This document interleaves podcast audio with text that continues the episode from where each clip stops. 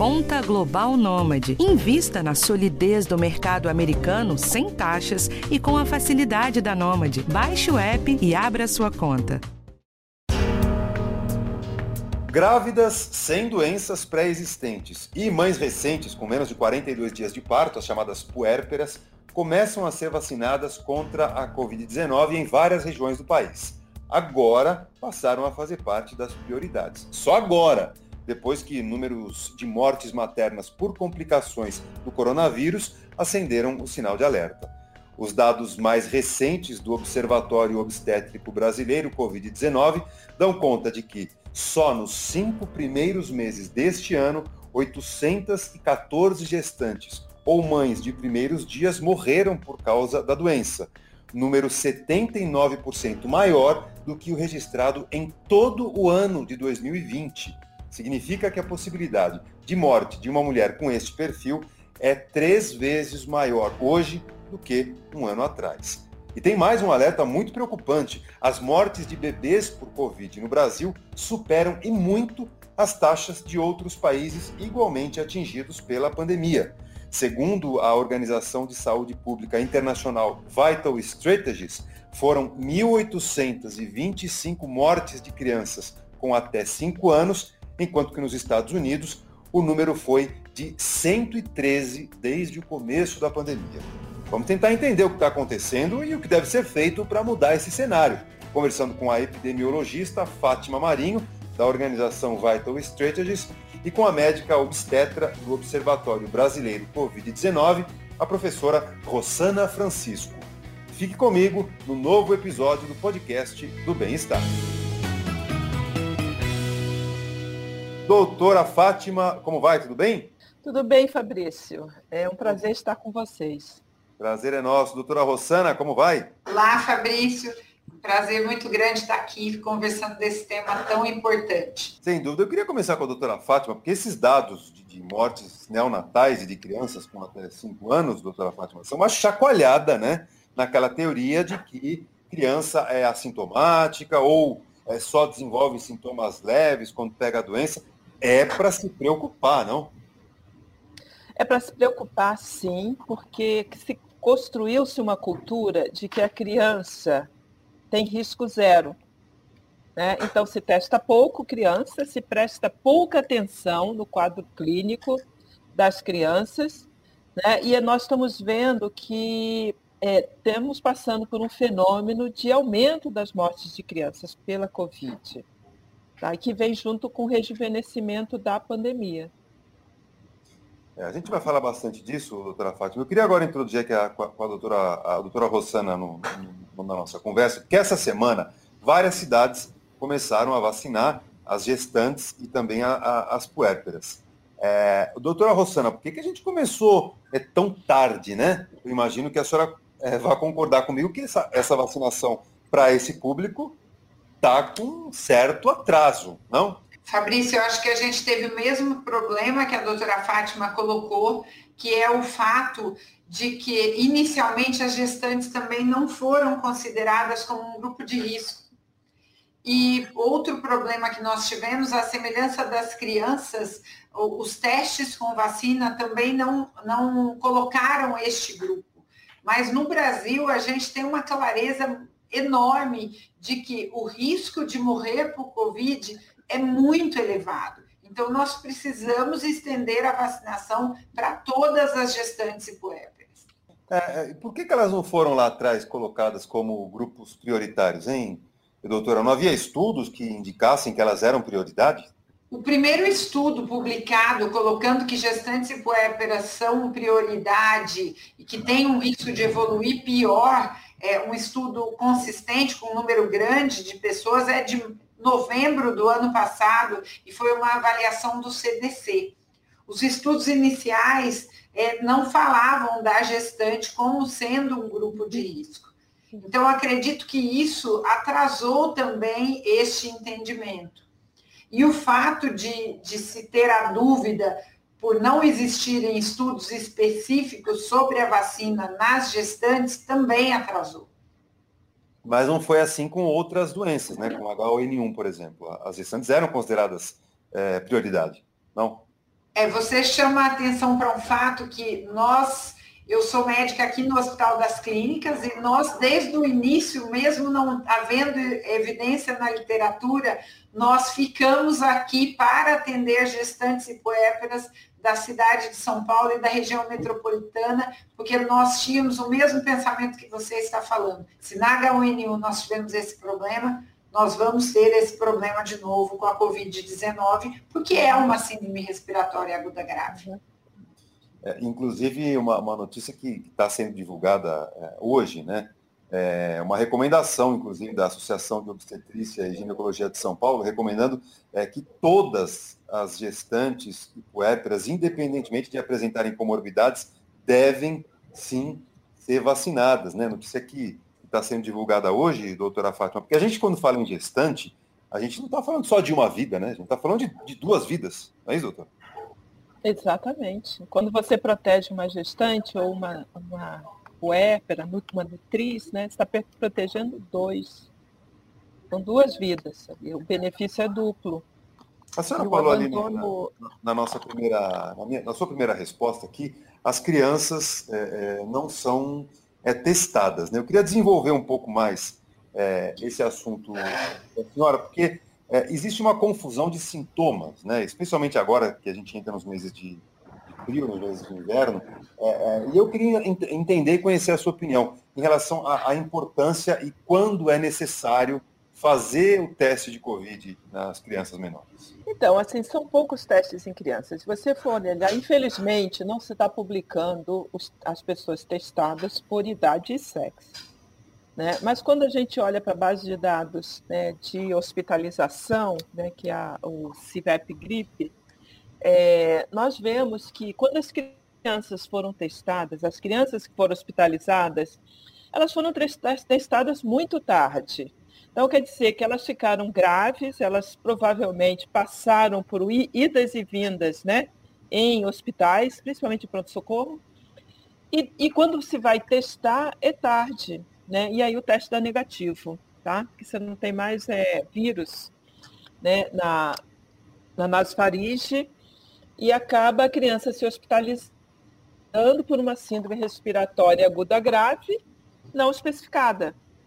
Ah. Tá? É, e se você pensar que nós temos pouco teste para a população em geral, acontece uma economia de testes, ou seja, eu vou é, guardar teste mais para os adultos ou para idosos e vou, não vou testar criança porque, enfim, criança não fica grave, né? Porque essa é a cultura que foi criada e ainda ela, essa cultura ainda prevalece, tá? E, assim, é por isso que nós temos que discutir mais a importância da gente olhar para as crianças, tá? porque não tem risco zero. É, eu acho que isso está tá ficando cada vez mais claro, né, doutora Fátima? Os números comprovam. Agora, é, ainda sobre a questão da, da, da testagem. Eu tenho duas crianças pequenas em casa e, e é, invariavelmente, nesses meses de frio, o narizinho escorre, né? É, ficam é, com coriza, é, não tiveram dificuldade para respirar, não apresentaram febre, mas eu mesmo, é, me questionei em relação, olha, levo para fazer teste ou trato isso como algo passageiro, um resfriado, que amanhã ou depois os dois acordam sem. Então, é, que tipo de orientação a gente pode passar aqui para quem nos ouve, doutora Fátima, em relação à, à necessidade e quando se deve fazer o teste nas crianças que apresentam é, sintomas leves e que inicialmente podem até se confundir com os sintomas da, da Covid? Eu acho que tem que prestar atenção importante em criança. A criança não faz o sintoma clássico do adulto. Tá? Uma, por exemplo, criança tem muita dor abdominal, ou seja, dor na barriga e diarreia. Isso por uma questão é, fisiológica, porque tem receptor para o novo coronavírus no intestino. Então, já, nós já atendemos no Hospital das Clínicas em São Paulo casos de crianças que tiveram uma dor abdominal intensa que se chegou a pensar que era uma apendicite aguda. E foi Covid. Tá? Então, assim, pensar nisso. Criança não tem quadro clássico. Então, criança com diarreia, dor na barriga, né? com febre, prostrada, pensa em infecção. Tá? E aí procura realmente uma orientação médica, tá? em pediatra ou no pronto-socorro, mas assim, não, não, não pense que pode ser uma coisa é, tão simples. E discuta da possibilidade de fazer um teste né, para a Covid, especialmente uma criança que cursa com diarreia, dor abdominal e febre, ou então tosse intensa. Do que nós temos analisado de dados de criança hospitalizada né, com Covid grave, é que, por exemplo, a tosse é um sinal importante, mas é uma tosse seca, tá? Mas é uma tosse intensa, né? E a diarreia e a dor abdominal, isso é muito característico da criança. Às vezes, dor no peito, tá? Então, assim, os sintomas que não é aquele que você espera, não é? O clássico. Uhum. Bom, então tem que prestar atenção aos pais, né? E os pediatras também. Sim, sim. Olha, é excelente essa, essa, essa, essa dica, ou excelentes essas dicas. Felizmente os meus não tiveram é, dor, abdom, dor, abdominal, não tiveram diarreia e não apresentaram febre. Mas o que eu fiz? Liguei para o pediatra, né? Uhum, é, exatamente para o quadro. Então acho que talvez a, a principal orientação é a qualquer é, suspeita, a qualquer sinal que fuja do, do, que, do normal, ligue para o pediatra e, e, discuta com ele o, o melhor caminho. Agora, doutora Rossana, é. pensando então na, nas gestantes, né, é, gestantes com Covid, tem uma fase que a gente pode dizer que é mais crítica, é, quando a doença pode ser mais perigosa, tanto para a mamãe quanto para o bebê? É, Fabrício, a gente tem percebido que a taxa de mortalidade ela é maior no segundo trimestre e no puerpério, que é exatamente aqueles 42 dias após o parto. Por isso é que a gente tem falado tanto da importância da vacinação. E aí você comentou desse posicionamento da SOGESP, eu acho que tem um, um ponto muito importante no posicionamento, que é um pedido para que não seja exigido relatório ou prescrição médica para vacinação. A gente já tem uma clareza muito grande de que o risco de óbito no Brasil é muito grande. E, e, essa formalidade de ficar se pedindo um relatório médico ou uma prescrição tem atrasado a vacinação nas gestantes. Então, e nas poéperas também. E para você confirmar que você é poépera, basta a declaração de nascido vivo. E confirmação de que você é gestante são várias, né? Pode ser um exame, um teste de gravidez, um exame de ultrassonografia, o cartão de pré-natal. Então, nós precisamos agilizar isso. Mas o período mais grave é o segundo trimestre e também o momento após o parto. E lembrando que a COVID acaba tendo é, os sintomas de maior gravidade próximo do, depois do sétimo dia de doença. E nessa segunda onda a gente tem observado até depois do décimo dia de início dos sintomas. Então é nesse momento que todo mundo tem que ficar uhum. atento. A senhora fala segundo trimestre e, e puerpério, mas, mas por que exatamente esses dois momentos são, são mais perigosos, doutora, Rossa, doutora Rossana? Não existe um estudo bem claro em relação a isso, mas a gente acredita que o segundo trimestre é mais perigoso, porque ali é, são várias as modificações do organismo da gestante, e essas modificações acabam fazendo com que ela tenha um risco maior de ter complicações, principalmente pulmonares, e no puerpério é porque o risco de trombose, o momento em que o risco de trombose é maior, para uma mulher é o porpério, que são os 42 dias após o parto. Doutor Rossana, naquele momento em que, eu me lembro que no começo da pandemia se levantou uma suspeita de que é, uma das vacinas teria apresentado é, efeitos colaterais né, é, é em gestantes. Isso, a senhora imagina que acabou atrapalhando um pouco o processo? Eu acredito que atrapalhou sim o processo.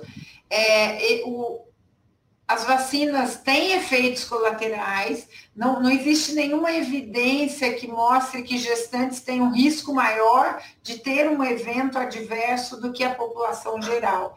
Né? E as vacinas que estão sendo recomendadas neste momento pelo Programa Nacional de Imunização, que é a Coronavac e a vacina da Pfizer, a Pfizer foi utilizada em muitas gestantes nos Estados Unidos, mais de 35 mil, sem nenhuma anotação de que houvesse algum problema, e a Coronavac utiliza uma plataforma que é utilizada em outras vacinas para gestantes. Então, por uhum. conta disso é que o Programa Nacional de Imunização acabou orientando a utilização dessas duas vacinas, pelo perfil de segurança que elas apresentam. Então vamos lá. É, as gestantes e puérperas podem tomar qualquer uma das, das vacinas que, são, que estão sendo aplicadas aqui no Brasil, certo? que o Programa Nacional de Imunização orienta é que elas possam tomar a vacina da Pfizer ou a Coronavac. Por conta do evento adverso que ocorreu pela vacina de Oxford, neste momento, o Programa Nacional orienta que esta vacina não seja utilizada para este grupo específico de gestantes e puérperas. Então, pode tomar Coronavac e Pfizer. Uhum. Nossa, muito importante é, reforçar essa informação. A doutora Fátima, vamos falar agora Sim. sobre a, a, o bebezinho, né, da gestante que, que pegou Sim. a doença. É, mesmo que a, essa, essa futura mamãe não desenvolva a forma mais grave da, da Covid, que tipo de risco o bebezinho está correndo ali, se é que existe algum risco é, que eu desconheça, né? Tipo de risco o bebezinho que está na barriga da mamãe corre quando é, ela está doente, quando ela está com a Covid? É, o risco maior é se a mãe ficar grave, como a doutora Rossana está colocando, né? Se a mãe no terceiro trimestre, ou antes, né, tiver, for um caso grave, hospitalizar, você tá com o feto está em risco. É imediatamente risco. Tanto que nós começamos a olhar para os recém-nascidos quando levantou é, a discussão sobre aumento de mortes em gestantes, aumento do risco nas gestantes. Então, aí nós fomos olhar é, como estavam os recém-nascidos. E o que nós descobrimos é que nós estamos tendo recém-nascidos, né, ou seja, que estão se infectando, nós não sabemos se é no momento do parto, se é logo após o parto, mas nós estamos com o recém-nascido testando positivo para Covid. Tá? E muitos deles, então, falecendo também sem ter alta do hospital. Ah, então, essa é uma questão fundamental, é o cuidado da gestante, né? Tá? Durante, antes do parto, durante e depois. Né? Essa política ela tem que estar, tá, porque você está beneficiando a mãe e o bebê, né? ou o feto. Tá? É fundamental essa proteção e garantir os direitos reprodutivos dessas mulheres, porque elas não estão tendo seus direitos reprodutivos garantidos né, uma tardia intervenção que tem prejudicado tanto a elas quanto aos, aos bebês, não é? E você, essa discussão, assim, a introdução tardia né, tá, da imunização. No, nos bebezinhos que, que sobrevivem, eh, vocês têm observado é, sequelas por conta da doença? Eu acredito que a gente ainda não tem evidência para afirmar. Tá? Nós vamos ter que fazer esperando que tenha uma notificação né, de acompanhamento desses recém-nascidos, mas eu posso te dizer que nós tivemos, só de casos graves, é, é, hospitalizados, né, só menor de um ano hospitalizado com Covid, foram 20.374 bebês. É, é muito, é muito para ser grave, né? Nós estamos falando de casos graves, tá? Porque eles chegam, alguns nem saíram do hospital, mas a maioria já tinha saído, já o pós-neonatal. Isso considerando desde, desde, o início da, da pandemia? Desde 2020. Nossa, é realmente um número impressionante. É, não, é um número e... impressionante, que ninguém tem esse número em outros países. Aí nós vamos nos comparar somente com o Peru ou com o México, né, que também agora está revendo seus dados, é, que eu diria que é a equivalente também. Né? E no Peru que eu ajudo o, eles a acompanhar, né? eu tenho acompanhado eles, é, eles também estão é, se deparando com uma situação similar. Olha que triste. Quer dizer, nós estamos, é, é infelizmente, entre a, a, as posições de liderança nesse ranking de, de, de bebês que perdem a vida por conta da Covid-19. E não, isso, considere o trauma. Poderia ter sido evitado, né? É, não, considere o trauma. Você hospitaliza uma criança, é, como ela é, tem uma doença infecciosa, né? Então, transmissível, os pais não ficam, não tem acompanhante. Né? Então, nós estamos falando de crianças que têm que ser hospitalizadas e ficar sozinhas. Elas já geram, já estão doentes, doentes graves, e elas ainda têm esse trauma né, de estar afastado da mãe. Tá? Nós tivemos, se a gente considerar é, as crianças é, menor de 5 anos, nós tivemos quase, quase é, 50 mil hospitalizações Né? Isso sem acompanhante. Tá? Aí todo mundo fala, ah, mas os adultos, nós tivemos um milhão, quase dois milhões de adultos hospitalizados.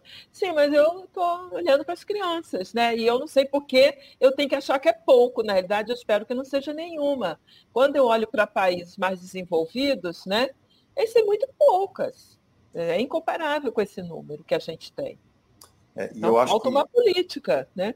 Sim, sem dúvida. E, e, também talvez tenha relação com o diagnóstico tardio. É isso que eu queria perguntar agora para a doutora Rossana. Falando, falando um pouco sobre sintomas, doutora, porque a gente sabe que as grávidas ficam mais cansadas, principalmente nas últimas semanas é, de gestação. Eventualmente falta de ar aparece. E isso pode, às vezes, ser sinal de Covid, né? E o sintoma, é, esse sintoma acaba sendo ignorado, né, doutora Rossana? Tem um perigo residindo aí? Fabrício, você colocou um ponto muito importante que é a valorização dos sintomas, né?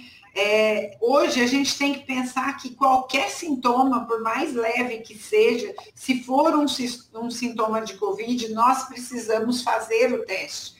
O teste ele tem uma positividade maior entre o terceiro e sétimo dia, mas se a gente tiver uma gestante que está cansada, é, que está com fadiga, que está com dor muscular, ela precisa procurar um serviço médico para ser testada. Porque ao ser testada, a gente também vai começar uma vigilância para ver se ela evolui favoravelmente, que é o que acontece na maior parte dos casos, ou se acontece algum outro problema. E é importante que as pessoas não tenham medo de procurar o serviço médico né? Porque é assim que a gente consegue fazer um acompanhamento mais rápido e não é para iniciar nenhum tratamento precoce, porque não existe, não é efetivo, mas é para e assim que houver um agravamento da doença, isso ser percebido com rapidez, para que aí, neste momento, possa ser feito todos os cuidados que são necessários. É, e eu queria perguntar justamente sobre isso. Como é que é o tratamento de uma gestante ou de uma puérpera com, com Covid, né? É, é, é diferente do que uma pessoa que não se encontra nesse, nessa condição? Esse é um ponto importante, porque se vocês se lembrarem, né, a gente conversou um pouquinho sobre por que, que morre mais no segundo trimestre. É, todo o organismo da gestante, ele vai se preparar de uma forma diferente para que a gestação evolua de uma forma adequada. Então, a gente vai ter alguns parâmetros que são diferentes para gestantes do que o que é feito para não gestantes. Então, por exemplo, aqui no Hospital das Clínicas, a gente tem uma unidade de terapia intensiva, onde as gestantes e as puérperas ficam, e nessa unidade nós temos o intensivista e o obstetra trabalhando em conjunto o tempo todo. Por quê? Porque alguns medicamentos a gente tem que avaliar se é melhor utilizar ou não em gestantes. Os parâmetros de gasometria, que é o que mostra como ela está fazendo a sua oxigenação, são diferentes em gestantes.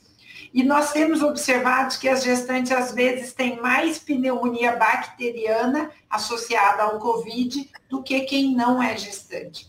Então, gestante é diferente, sim, e precisa de um olhar especializado. O cenário ideal esse, né, doutora Fátima? Oxalá fosse assim toda, em toda a recepção das gestantes, né? Quer dizer, uma ala, um setor de atendimento dedicado exclusivamente para essa população, não é isso, doutora? Exatamente, doutora Rosana está perfeito o que ela está colocando, porque, inclusive, as referências em vários estados, elas só foram construídas muito tardiamente. Então, se estava enviando gestantes para enfermarias de Covid. A doutora Rosana acho que pode até relatar alguns casos. Né? Gestantes com, induzindo, é, tendo parto induzido em UTIs de Covid, né? sem uma atenção especializada. É o que a Fátima está colocando, Fabrício, eu acho que é importante a gente comentar. É, existe uma falha na nossa rede de atenção à gestação. Essa falha é bem clara pelo fato de que nós temos uma razão de morte materna no Brasil que é muito elevada. A razão de morte materna em 2019, sem Covid, foi de 55, quando a OMS fala que, no mínimo, ela deveria ser menor do que 20. Isso mostra que o nosso sistema hospitalar não, não cuida bem das nossas gestantes. E quando a gente olha o Brasil todo, nós temos gestantes que estão em UTI Covid de hospitais onde você não tem equipe de obstetrícia e não tem equipe de neonatologia. Então, como é que eu posso ter uma gestante e uma UTI sem ter o obstetra e sem ter o neonatologista? Ou então, outro lado, ela está numa maternidade de baixo risco, onde eu não tenho intensivista. E aí, se ela se agrava, eu não consigo fazer o cuidado adequado. Então, é importantíssimo o desenho dessa rede, não só pelo Covid, mas para que a gente também possa atender melhor as gestações de alto risco. Ah, doutora, doutora Rossana, eh, já a gente já está caminhando aqui para o final da nossa conversa, mas eu tenho uma última curiosidade antes do, do nosso recado final em relação às puérperas com Covid, né? E são, são mamães recentes que estão amamentando.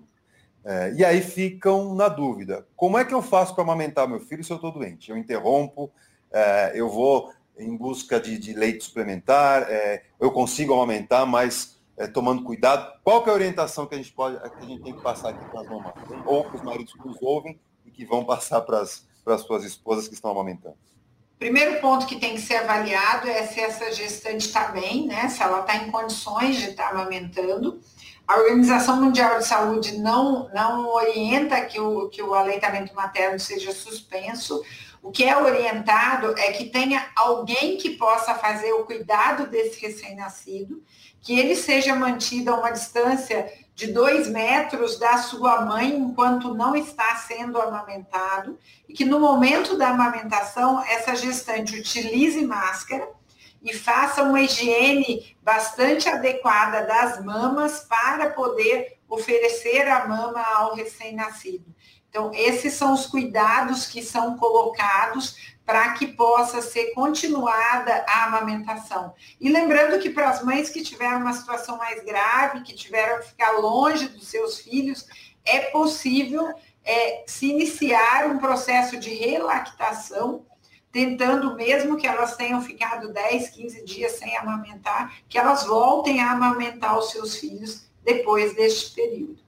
Alguma, evidência de que o vírus possa ser transmitido pelo leite materno? Há, há encontros de, de PCR, né? Que é o, alguns testes de PCR foram positivos é, no leite, mas eu não conheço registros de que o vírus ativo tenha sido visto no leite. E paralelamente a isso, é, pelo leite pode ser transmitida a IgA né, que é uma imunoglobulina que também confere alguma proteção ao recém-nascido. Muito bem. Então, de novo, sempre consulte o médico, né? Essa é a orientação super importante para saber. Continua amamentando, não continua? É, normalmente se continua tomando todos os cuidados, mas é importante ter sempre esse papo com o médico. Doutora Fátima, então, para a gente encerrar, com as crianças, nenhuma previsão de vacina para elas, por enquanto, né? Então, acho que o, o reforço final é todo cuidado é sempre necessário. A gente tem que entender né, e não achar que criança não pega Covid e que não fica em estado grave depois de contrair a doença, certo?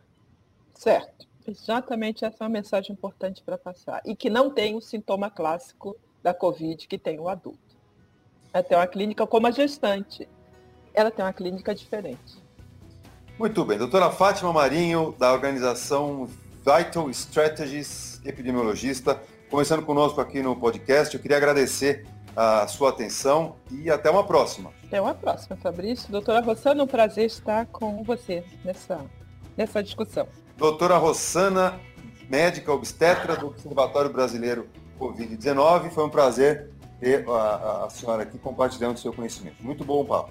Prazer foi meu, Fabrício, Fátima muito bom a gente dar evidência a essas situações e um pedido especial para que a gente realmente invista na vacinação de todos, mas neste momento especialmente de gestantes e puérperas, para a gente conseguir reverter essa situação tão grave que nós estamos vivendo no Brasil. Muito obrigado. O podcast do Bem-Estar tem sempre a direção da Karina Dorigo, a produção e a gravação dessa edição foram da Aline Almeida e a edição do Guilherme Amantucci quarta-feira que vem, um novo episódio, sempre relacionado à sua saúde e à sua qualidade de vida. Espero você, hein? Até lá. Tchau.